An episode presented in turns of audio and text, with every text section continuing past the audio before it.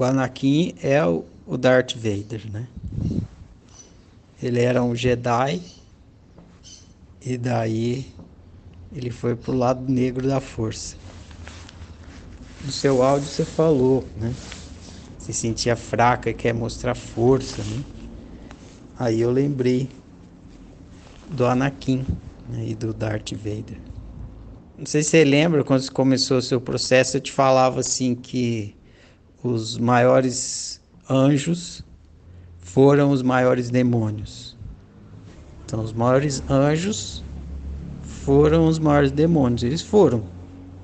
Aí eles entenderam alguma coisa e aí se tornaram anjos. Ninguém começa a ser anjo pela angelitude, né? Ele começa a ser anjo pela demonitude. Aí eles entendem alguma coisa e se tornam anjos, grandes anjos. Então eles eram grandes demônios. Quanto mais demoníaco a pessoa é, mais ela angelical ela pode se tornar. Porque é do veneno que se faz o antídoto. E quando você chegou aqui na oficina, você tinha esse veneno do altruísmo e não é que vai deixar de ter. Né? O anjo, quando ele virar anjo, ele não deixa de ter o veneno. Se ele deixar de ter, ele não sabe como é que ele faz para ser anjo. Então anda do lado ali, né? Ele anda do lado da sombra dele. A sombra não vai embora. E como a sombra dele é grande, né? Como o veneno é grande, aí ele produz grande antídoto. E aí quando você chegou aqui na oficina, você tinha bastante veneno altruísta em positivo. Dava para ver então. E a dificuldade é essa, né? Que o outro está em positivo, ele se sente forte, né? Igual o Deus do vigésimo andar, se sente liberdade, dono, todo poderoso. Ele se sente forte na execução do altruísmo impositivo. E abrir mão do altruísmo impositivo é como se fosse virar um bosta, né?